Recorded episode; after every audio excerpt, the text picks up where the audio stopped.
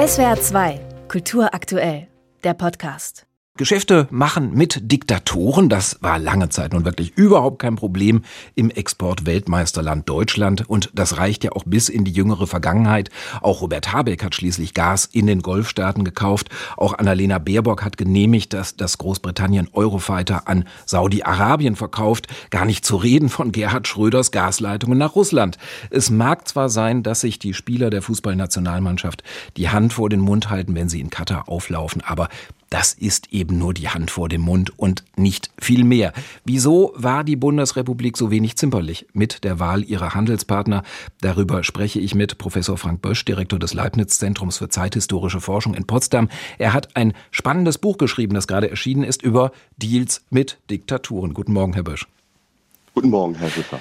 Muss man zynisch sagen, Deals mit Autokratien gehören eigentlich zum Traditionsbestand der Bundesrepublik? In gewisser Weise ja.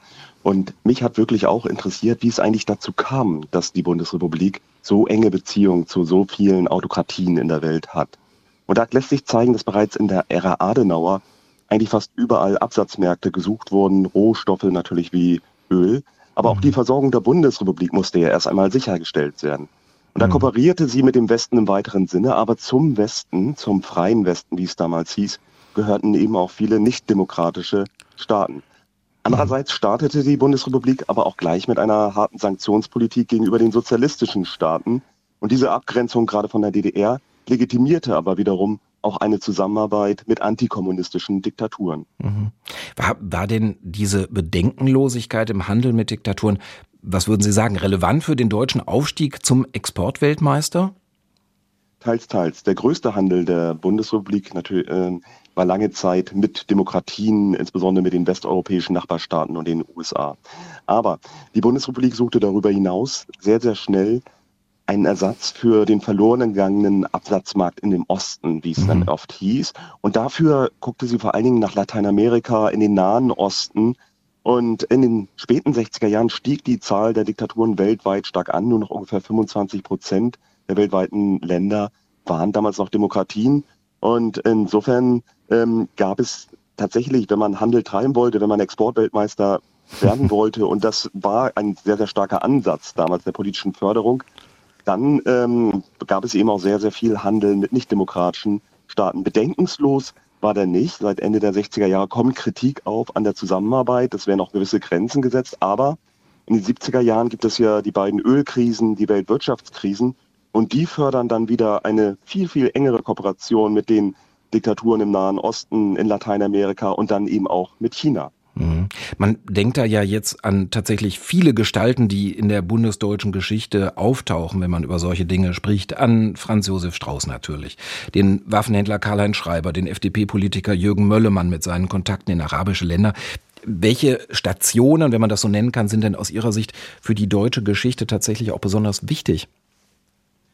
Ja, vereinfacht gesprochen kann man sagen, dass in der Ära Adenauer vor allen Dingen mit antikommunistischen Diktaturen zusammengearbeitet wurde. Unter Brandt gab es dann ja mit der Ostpolitik eine Öffnung gegenüber dem Sozialismus, erste Kooperation mit der Sowjetunion, der berühmte Erdgas-Röhrendeal beispielsweise und dafür eine gewisse Abgrenzung von antikommunistischen Diktaturen wie etwa in Chile oder in Südkorea. Und unter Schmidt, Kohl und dann natürlich auch unter Schröder gab es dann eine Kooperation mit allen Seiten. Also in mhm. gewisser Weise öffnet sich hier die Politik gerade in den 70er Jahren, wo die Menschenrechte zu einem zentralen Thema waren, für eine ökonomische Zusammenarbeit mit allen Seiten. Und das ist eine interessante, paradoxe Konstellation. Mhm. Und da Sie gerade Strauß ansprechen oder Möllemann, das sind natürlich gute Beispiele für Nebenakteure. Ähm, Strauß ist derjenige, der besonders früh in Diktaturen reist, sehr intensiv, schon 1955, als er blutjunger Minister ist, reist er durch Franco-Spanien, ist der erste, der Mao trifft in China mit Diktaturen wie Mobutu und Zaire äh, Kontakte eng pflegt oder auch sogar in Pinochet Chile eben 1977 zu Besuch ist und dort den Diktator trifft. Strauß betreibt hier so eine Art Nebenaußenpolitik, um bayerische Wirtschaftsinteressen zu fördern und das funktioniert auch. Mhm. Bayern wird ja zum starken wirtschaftlichen Player seit Ende der 70er Jahre durch diesen sehr intensiven Austausch mit allen Seiten, egal ob zur DDR, nach China oder eben zu rechten Diktaturen. Und dann gibt es, Typus Möllemann, einzelne Spezialisten für Länder. Möllemann jemand, der im arabischen Raum immer wieder vermittelt, agiert, auch mit ganz heiklen Partnern wie etwa Gaddafi in Libyen. Mhm. Man fragt sich natürlich, woher das alles nun kommt. Sie haben es ja im Grunde schon skizziert. Da ist auch immer viel politische Opportunität, einfach auch die Gelegenheit zu entsprechenden Handelsbeziehungen und beschreiben ja nun auch den wirtschaftlichen Neubeginn nach dem Zweiten Weltkrieg. Adenauer haben wir auch schon angesprochen. Durfte denn das NS-geprägte Westdeutschland einfach gar nicht so wählerisch sein in der Wahl seiner Handelspartner oder gab es eben vor allem diese guten Kontakte, an die sich dann auch nach 1945 nahtlos anknüpfen ließ? Ja, es gibt viele alte Verbindungen, an die angeknüpft wurde, lange Fahrtabhängigkeiten. Siemens beispielsweise handelt schon lange in Fernost oder in Lateinamerika. Alte Verbindungen nach Iran werden aufgefrischt. Und ähm, es geht aber auch um internationale Anerkennung. Das heißt, neue Länder gewinnen, wo die Bundesrepublik Einfluss nehmen kann, wenn zwar auch nicht als Militärmacht, das ist sie nicht mehr als große politische Macht, aber als neue wirtschaftlich starke, äh, starkes Land eben. Und ähm, das führt dazu eben, also dass hier diese auch neuen Kooperationen eingegangen werden und langfristige Kooperationen geschaffen werden, die uns bis heute eben auch interessieren. Mhm.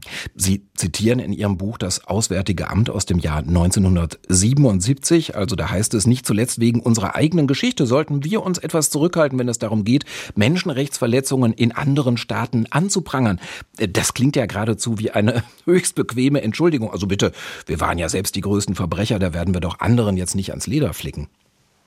Ja, das ist in der Tat natürlich erstmal eine Ausrede und es ist eine typische Formulierung. Meistens hieß es im Auswärtigen Amt, wir sollten nicht als Schulmeister auftreten angesichts unserer Vergangenheit, also nichts zu Menschenrechtsverletzungen anderswo äh, sagen, weil wir doch auch selbst Menschenrechte verletzt haben.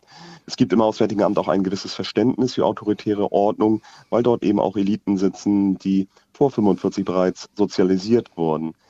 Allerdings, das ändert sich seit Ende der 60er, 70er Jahre. Hier mhm. gibt es Gegenargumente, die aufkommen öffentlich, dass Deutschland gerade deswegen helfen sollte, weil es diese NS-Vergangenheit auch hat. Und die setzen sich dann in den 80er, 90er Jahren durch. Mhm. Und jetzt vielleicht sprechen wir darüber abschließend noch ganz kurz, erleben wir ja auch gerade wirklich eine dann totale Umorientierung der deutschen Außenpolitik. Jetzt prangert das Außenministerium Menschenrechtsverletzungen an, insbesondere auch aus feministischer, feministischer Perspektive. Die Wirtschaft soll ihre Lieferketten überprüfen. Also das heißt, die klebrigen Finger sollen jetzt irgendwie unter den Wasserhahn. Kann das denn vor dem Hintergrund unserer Geschichte eigentlich funktionieren oder ist das jetzt aus Ihrer Sicht eher Symbolpolitik?